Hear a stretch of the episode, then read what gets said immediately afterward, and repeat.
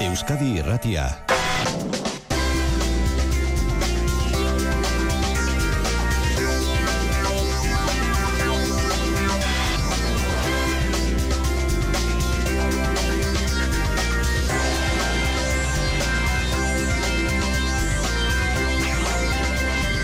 Euskadi Irratian Kirol Legez.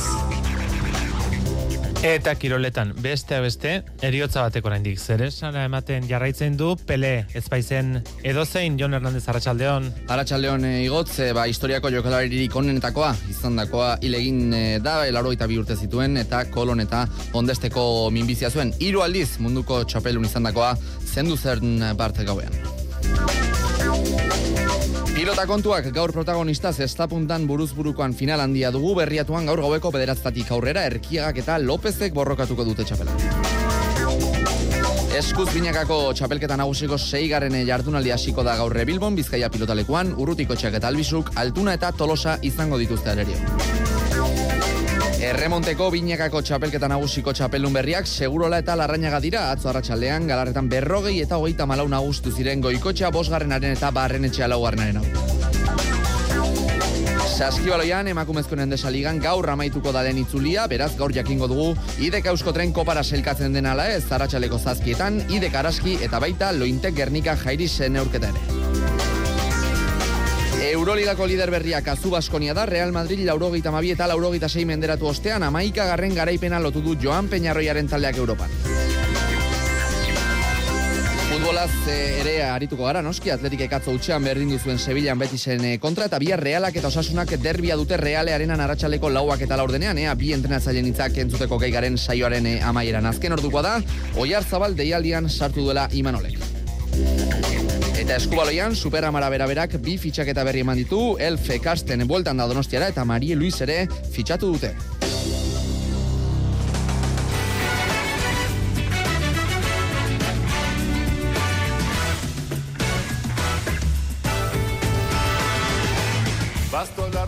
Arratxa Leon guztioi, eguerdiko ordu bat eta hogeita magos minutu ditugu, ordu biak bitarte kirolegez Euskadi iratian, abia puntu futbola, izango dugu, albiste atzo gauean jaso genuleako, historiako futbolari honenetako bat, Pele, Brasildarra, hile eginda, lauro bi urterekin, eta Peleren figurari buruz, ba, Jonander de Laos lankideak utzi digu piezatxo. Netako bat itzali da Edson Arantes do Nascimento Pele ez izen ez ezaguna guailda Brasilen lauro geita bi urte zituela zalantzari gabe futbolaren historiako jokalari onenetako bat izan dakoa. Haren eriotzak futbolaren eta kirolaren mundua aztoratu du Bart Arratxetik. Handia izan baitzen Pele erabateko futbola deiturikoaren aintzindaria polite jokatzen zuen astroa. Onak asko izan dira, bakarra izan da Pele Brasilgo selekzioaren ikurren nagusia. Munduko txapelketei dagokienez beste inorrez tailegatu Brasildarraren koskara. Ura da munduko kopa hiru aldiz eh, zakuratu duen historiako jokalari bakarra. Hiru hamarkadan banatu egin zuen gainera. Mila bederatzen eta berrogeita mazortzian, irurogeita bian eta irurogeita marrean. E, pentsaren gaitasuna nolakoa zen. Amazazpi urterekin lortu zuen estrainako aldiz, berrogeita mazortzikoa justu ere, eta ona datua. Txapelket hartako finalean, selekzioko kapitainek Vicente Feolla autatzailea estutu zuten, gaztetxo arke finala jokatu zezan bete betean asmatu zuten egun hartan piztu baitzen peleren izarra. Suediaren aurkako finalean bi gol egin zituen eta bost eta bi irabazi zuen Brasilek. Mila bederatzen eta irurogeita mazazpira artean luzatu zuen bere bilbidea eta zazpiernu eta irurogeita maos gol eginda oikoa bidekatu zen alako kontaketa. Toca a pelota para frente. Recupera Nilton Santos. Levanta para a área. Atenção, ajeitando o peito Pelé. Pintou o adversário. Vai marcar. Atirou. Santos eta Cosmos izan ziren bere klubik entzutetsuenak, baina selekzio izan zen peleren ibilbidea markatu zuena. Futbola baliatuta Brasil mapan jarri zuen jokalari izan zen. Askoren ustez, herrialdega batzeko lana egin zuena. Alderak eta baterako, Maradonak Argentinan eta bereziki Italiako Napolirian desberdintasun sozialak salatzeko egindako lana, beste era batera egin zuen pelek arrazakeriaren aurka irmo eginez. Horregatik guztiagatik, mito bada Brasilen eta hori ondorio estatu daiteke gaurko egunkarien azaletan. Obrigado, eskerrik asko dio, o correio do pobok. Irabaztero oitu gintuena galdutugu berriz, e, diario popularren esana. Eta ora imeiak, e, haren jaiotegunen alboan hiltzen eguna ekarri du. Infinitua dio izkilarrize, Edson Arantes hileginda. Futbolaren historiak biziko dupele. Eskerrik asko Jonander, gero itzuliko gara futbol kontuetara, atzo atletikak berdindu egin zuelako Sevillaan eh, Betisen kontra, eta bihar derbia dugulako realarenan, baina aurretik gaurkoei erreparatu behar diegu, eta gaur zer, ba, gaur pilota kontuak eta saskibaloia izango ditugu protagonista. Pilota kontuei erreparatuko diegu lehenengo. Zesta puntan, buruz buruko txapelketa nagusiko finala dugu gaurre berriatuan, gaueko bederatzitan hasiko da jaialdia, eta bertan, ba, iazko final berbera errepikatuko da, Aritz Erkiaga eta Imanol López arituko dira aurrez aurre. Ispastergoa, Erkiaga da egungo txapelduna, eta gaur ere, iaz eh, egindako errepikatu nahiko du, galetuko diogu berari gaurkoari buruz eta iazkoari buruz ere gero, baina horretik, uno goz, une gozoan dagoen Imanol López eh, puntista zumaiarra, agurtu behar dugu, telefonoz bestalde dugulako. Imanol, kaixo, Arratxaleon.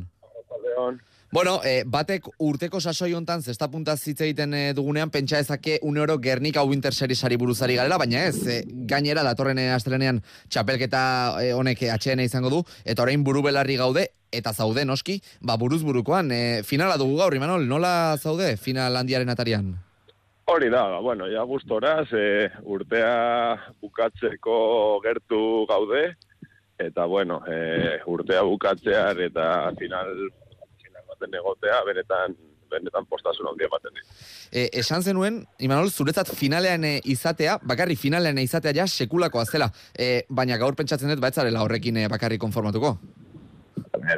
Egia da, e, bueno, niri irabazte asko gustatzen zaidala, edo kompetitzea, e, bai, ba, horrela ikusi nuen, eh, horrelako txapelketa batean, eta eta nagoen momentuan nagoela, ba, bueno, e, finalera iristea niretzako hori zen helburua, ja hemen gaude, eta, eta bueno, e, nire gain dagoen guztia egingo dut, ba, bueno, alik eta ondo egiteko, ez, baina bai garbi edukita niretzako premio importanteena finale iristea zela.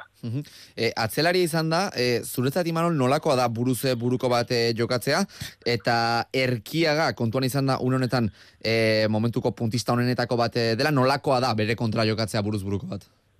Bueno, nik ikusten dut hor, eh, atzelari izan da beti dago gako txiki bat, ba, bueno, eh, guke azken finean urtean zea ez dugu sakerik ateratzen, Mhm. eh, rebote gutxi egiten ditugu, eta bai aurrelariak, ba, bueno, abantai txiki hori daukate, ze daude rematatzen, esakeak ateratzen, eta bai ere rebote izugarriak egiten, ez? Orduan eretzako beti ikusten dut desabantai txiki bat bezala, baina, bueno, azken finean da habilidad libre, eta, eta norbere bere nortasuna, eta eta, bueno, bestelako teknikak atera behar ditu, ba, hori konpensatzeko, ez. E, erkiaga da, zurarerio gaur, iaz bezala, iaz berak irabazi zuen, e, gaur zer egin beharko duzu, Imanol, txapela lortzeko? Bueno, lehenik eta behin frontoira saldu, gogo atera, ekasta atera, eta, eta bueno, nire nik usten dut ba, esperientzi pixkat ere badu dala sexta punta mailan, eta, eta ea horrek, ba, bueno, e, e, bueno, e, e, resultado positibo batera iristeko laguntzen didan. Ba, oso ondo, Imanol, mila esker, gurekin izateagatik, eta honenak irabaz ezala gaur, berriatuan. Eskerrik asko, Zumaiarra entzun berri dugu, orain, ispastergoa entzun behar dugu. Aritzerkiaga, kaixo arratsaldeon. Ah, ba, rataldean. Zer moduz gara, finalaren atari hontan? No, ondo, gogotu. E, ja finala egun heldu da, indu e, preparakuntza denak eta hain ba gogotu azteko. Mhm. E, ondo prestatu duzu gaurkoa, pentsatzen dut, ezta? Ondo joan da astea, entrenamentu dagokienez? Bai, e, zesta barri zebe atzo aprobonean, ba, ba, e, finalin e, detaile denak e, kontutan hartu bidiz eta ba, prest. E, 2008 bi urtea oso ona izan da zuretzat aritz. E, gaurkoarekin borobiltzea, 2008 bi urte hau gaurko txapelarekin borobiltzea, e, zer litzateke zuretzat garrantzia berezia du txapel honek, ezta? Bai, e, gaina txapeketa berezia da, e, urtin e, txapeketa bat eizen da bakarrik banakako ez du e, askotan jola zen, eta berritxu modoko herri baten e, zestakiru edo ona eta horrako jentien aurrien e, jokatzie final bat ba, berezia da. Mhm.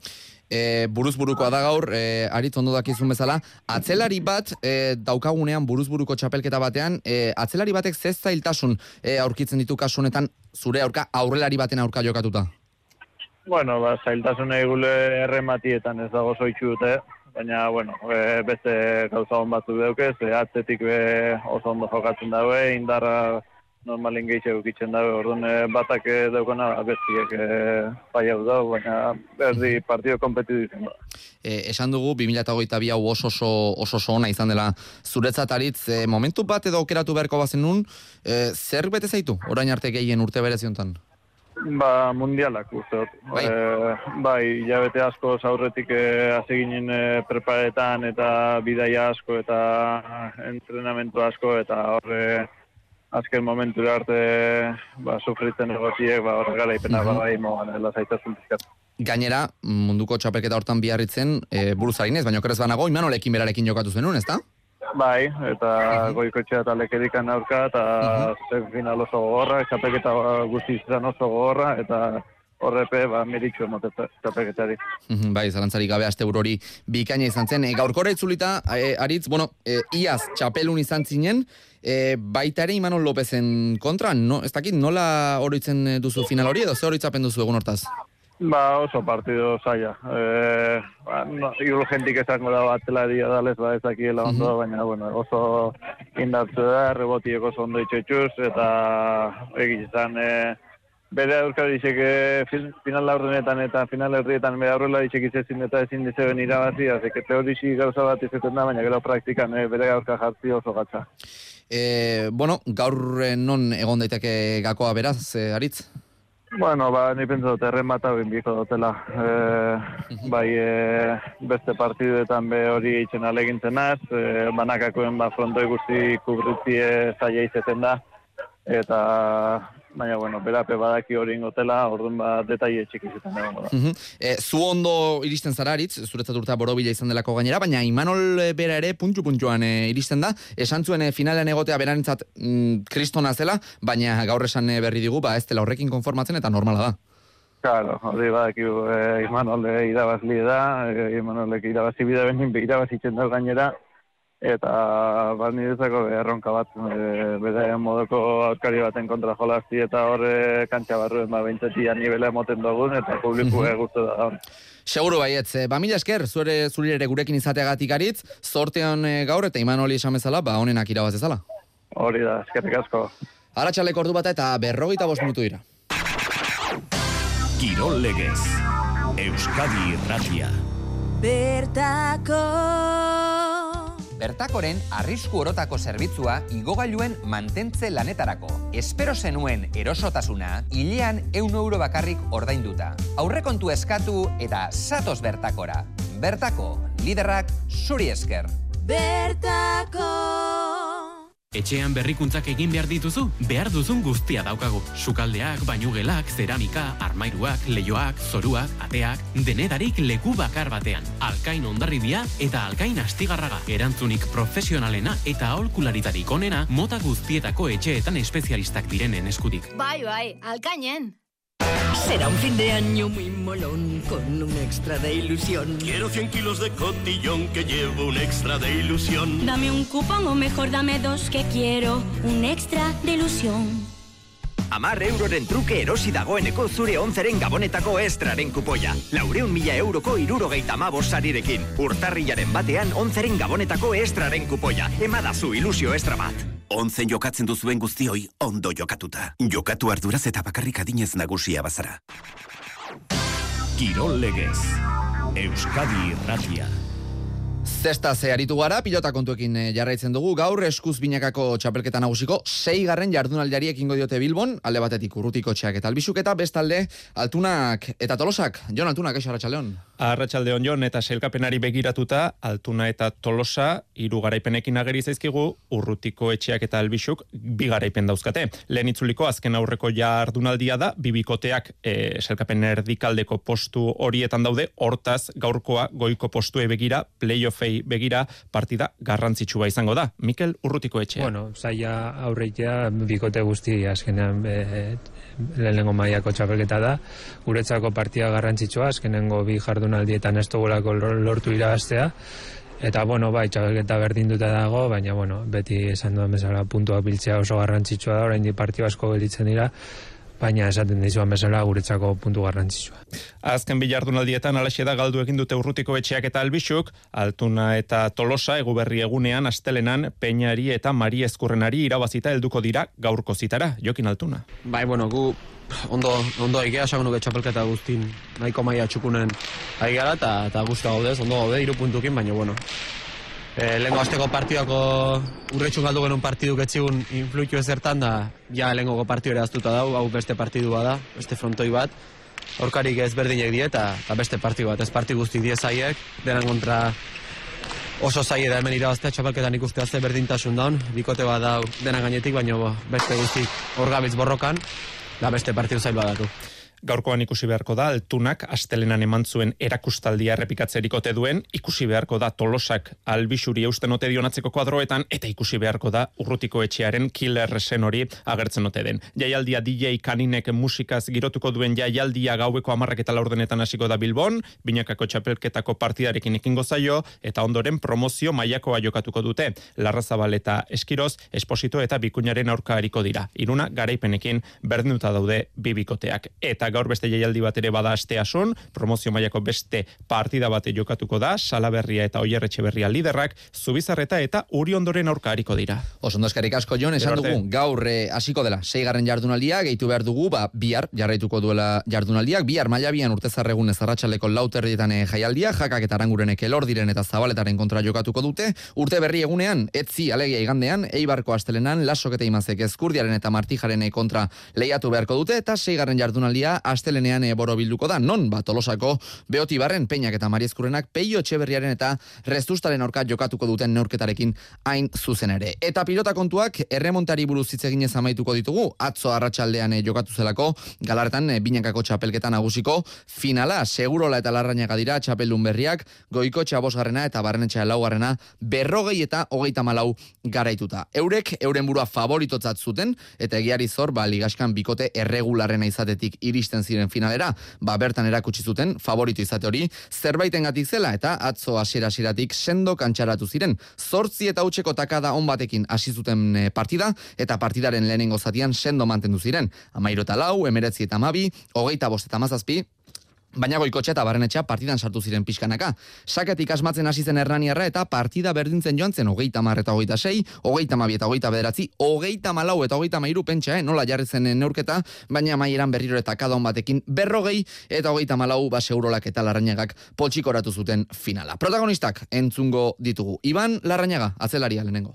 latza, ez? E, Oindala hiru urte atzen lehen txapela binaka, e, esango nuke hor hasi demostratzen e, e, kirol ontan pixkat e, jogatzetela, da, hausi, oain, biharro txapela gaina seguro lagin, hemen aizarno zaldara launa e, batea debuta den duen, e, afizion duten batea diltzen da, kristona, kristona, e, seguro lehen txapela irazte izan da, latza, e, txapaketa hasieran ez dut uste gure izen gino gaipaure entzunik, eta txapela irazte gutzako latza. Eta hauek, bainat segurolaren hitzak dira, bere ustez, Larrañaga izan zen lau erremontisten eh, artean eh, onena atzoko finala. oso gora, ez? Hasieran amarra bat jarria ez errin gabe, pues errin gabe. Larrañagan zakiatikan, bestia partiu bestia sartu, eta bentaja hori uste bukaerako balio izan diula, eta pozez txoatzen. Ba, esan bezala, berrogei eta hogeita malau, Larrañaga eta Segurola txapeldun eh, atzo. Saskibaloia izpidorain, gaur emakumezkoen endesaligan, lehenengo itzulia amaituko da, amaboste gardun, amabosgarren jardunaldi honekin, horrek esan nahi du, gaur jakingo dugula, ideka euskotren erreginaren kopas, kopara sailkatzen den, ala ez. E, derbia dugu gaskan, donostiarrek araskiren aurka jokatuko dute aratsaleko zazpietatik aurrera, azumuguruzaren eh, taldeak garaipena behar du, eta ondoren beste kantxetara begiratu beharko du, sailkapenean bederatzigarren eh, postuan da ideka, sei garaipen eta zortzi porroteko balantzearekin, eta sartutako eta jasotako puntuak kontuan hartuta, ba, minus hogeita mairuan eh, da. Aurretik benbiber du, mm, balantze berberarekin, baina sartutako eta jasotako puntuetan eh, minus hogeita bederatzean dira hauek aurretik doaz eh, beraz, eta atzetik, amargarren postuan estudiantes dago, balantze berberarekin, baina minus hogeita maseian, eta maikagarren ensino ere balantze berberarekin, minus berrogeita mezortzian. Horri erreparatu beharko dio gaur idekak, baina hori irabaziezkero noski galuta ez delako sailka elkatuko, estudiantesek eta ensinok elkarren aurka jokatuko dutelako eta beraz batek irabazi egingo duelako. Benbibrek Zaragozaren eh, kontra jokatuko du, itxura batean neurketa zaila, beraz eh, hori aprobetsatu beharko luke ideka euskotrenek. Eta lointek gernikak bestalde, jairisen eh, bisita jasoko du malosten, hau ere, aratsaldeko zazpietan izango da. Hau esan du, itzia raristimunok neurketaren atarian. Ba, bueno, ba, uste dut partidu hau e, garrantzitsua dela ba, sentsazioz, e, sentsazioi buruz hitz egiten badugu. E, hori, ba, lugoko partidua ba, koparen klasifikaziorako erabil, erabili genuen, eta, bueno, uste dut, ba, ba hori ba, bultzatu be- behar gaituela aurrerantz. Eta erakustaldia atzo, Fernando Buesarenan izan genuen.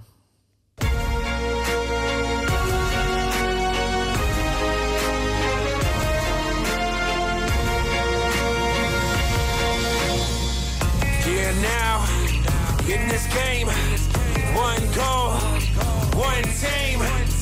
Euroligako liderra da, un honetan kazu Baskonia, atzo Real Madrid, laurogeita mabi eta laurogeita sei menderatu ostean, amaika garaipen eta bost porroteko balantzea dute gaztiztarrek. Atzo partida oso serioa jokatu zuten, bigarren zatian asko estutu zuen Real Madrilen eh, kontra. Bigarren laurdenean, erakustaldia Marcus Howard eskoltak eman zuen, bazirudien Baskoniak atxeen aldian partida oso ondo bideratuta zuela, berrogeita meretzi eta berrogeita iru irabazten ari zelako, baina Madrildarrak partidan sartu ziren, defentsan eh, estutu zuten, gogortu egin zuten, euren defentsa hobeto esan da, eta hirugarren eh, laurdenaren amaieran partida estu estu genuen Baskonia aurretik, baina solik lau puntugatik, irurogeita mairu eta irurogeita bederatzi hori bai, azken laurdenean berrirore Joan Peñarroiaren eh, jokalariek euren bertsiorik onena atera zuten, sustorik ez izateko, eta partida ondo lotzeko. Garaipen zoragarria gaztiztarentzat, amabos mila bosteun eta lau lagunen aurrean atzo, goraino betezelako Fernando Buesa arena.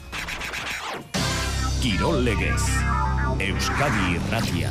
Ordu bat eta berrogeita malau minutu ditugu, orain bai, orain futbolari buruz hitz egin behar dugu. Atzo atletikek kutxean berdindu zuen Sevillan, betisen eh, kontra puntu ona zurigorrientzat egia da, lehenengo zatian batez ere, eta bigarreneko une batzutan ere, ba, Ernesto Balberderen eh, taldea hobeto aritu zela, eta gola merezi izan zuela, baina gola etzen iritsi, eta iristen ez denean, ba, behintzat puntutxo bat urratzea, ez da bat ere txarra, hogeita bost puntu diturain atletikek, eta bosgarren eh, postuan da atzokoaren ostean. Bestale, bihar realak eta osasunak derbia jokatuko dute realearenan, arratsaleko lauak eta laurdenean, Imanol Alguazil entrenatzaileak hitz egin du orain dela minutu gutxi, une batetik bestera entzungo dugu, baina aurretik Martin Zubimendi erdilareak atzo eguerdian esan zuen ere entzun behar dugu. Arerioa, osasuna horrela ikusten du Zubimendik. Bai, bai, bakigu e, berain nivela oso altua dela ere, azkenean hor, hor daude ondoan e, klasifikazioan. E, beti partidu zaiak dira, e, partidu asko joaztu ditu elkarren artean, eta ja, berai- beraiek ere ezagutzen gaituzte eta partidu zaila izango da. Ilusoarekin da, gazte donostiarra gelitzen diren hilabetetan erronka asko dituztela dio Martin Zubimendik. Bai, bai, batez ere ilusio askorekin, azkenean e, momentu honean geunden, momentu honean gaude ere e, bueltatzeko, e, helburu polita ditu aurretik eta ilusio askorekin. Orain eh, minutu gutxi Manol Alguazil realeko entrenatzaileak hitz egin du. Mikel Oiartzabal da. Realaren eh, zerrendan berritasun eh, nagusia. Eta hause esan du Mikel Oiartzabal. Aukeratu dut, e, bueno, e, bilarko partidan egotea, berarekin e, ibilian fisioa, Joni Gartzabalek esan dit topera daola, ondo daola, eta, bueno, e, ba, aukeratu dut, e, deialdian sartzea, zeratik, bueno, Mikel, ba, egizue, zer nolako jokalaria dan, oso garrantzitsua da, eta, bueno, e, eta nahi de ja pixkanaka, ba, bueno, e, partiduko ambientia, ba, e, ba, bueno, e, sartzea pixkat, ez da. Haien Muñoz eta Momoxo jokalariak ere deitu ditu Imanolek eta honela ikusten du osasuna biharko arerioa entrenatzaile hori otarrak. A, derbi guztia bezala e, zaila, disputatuta, baina, bueno, e, azken aldi honetan, osasunako e, e, kontrako partidak beti zaila izan dira, bala, baina hala izan da ere, ba, bueno, e, beti o irabazi o empata deu.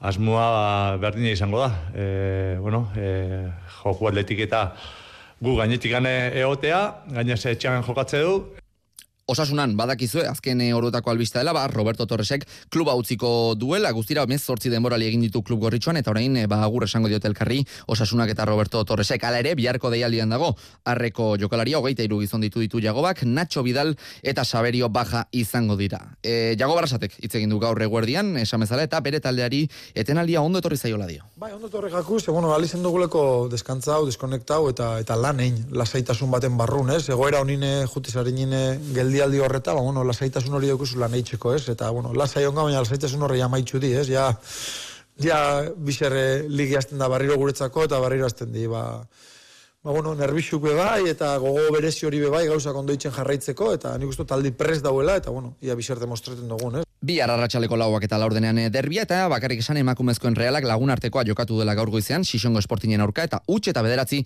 irabazi duela. Eta maitzeko, herrikirolei egin behar digutartea, bihar eh, final garrantzitsua dugulako asteasun. Jonander de la Hoz. Urteko azken txapelak jokatuko dituzte bihar herrikiroletan eh, azken aldietako legera asteasun jokatuko dute Gabonetako kopako final eh, sorta urte zaharregunez. Aizkora, hiru lagunariko dira leian, nor baino nor eh, gehiago, Julen Alberdi txikia laugarrena, Mikel Arrañaga eta Odei Espeleta biurri.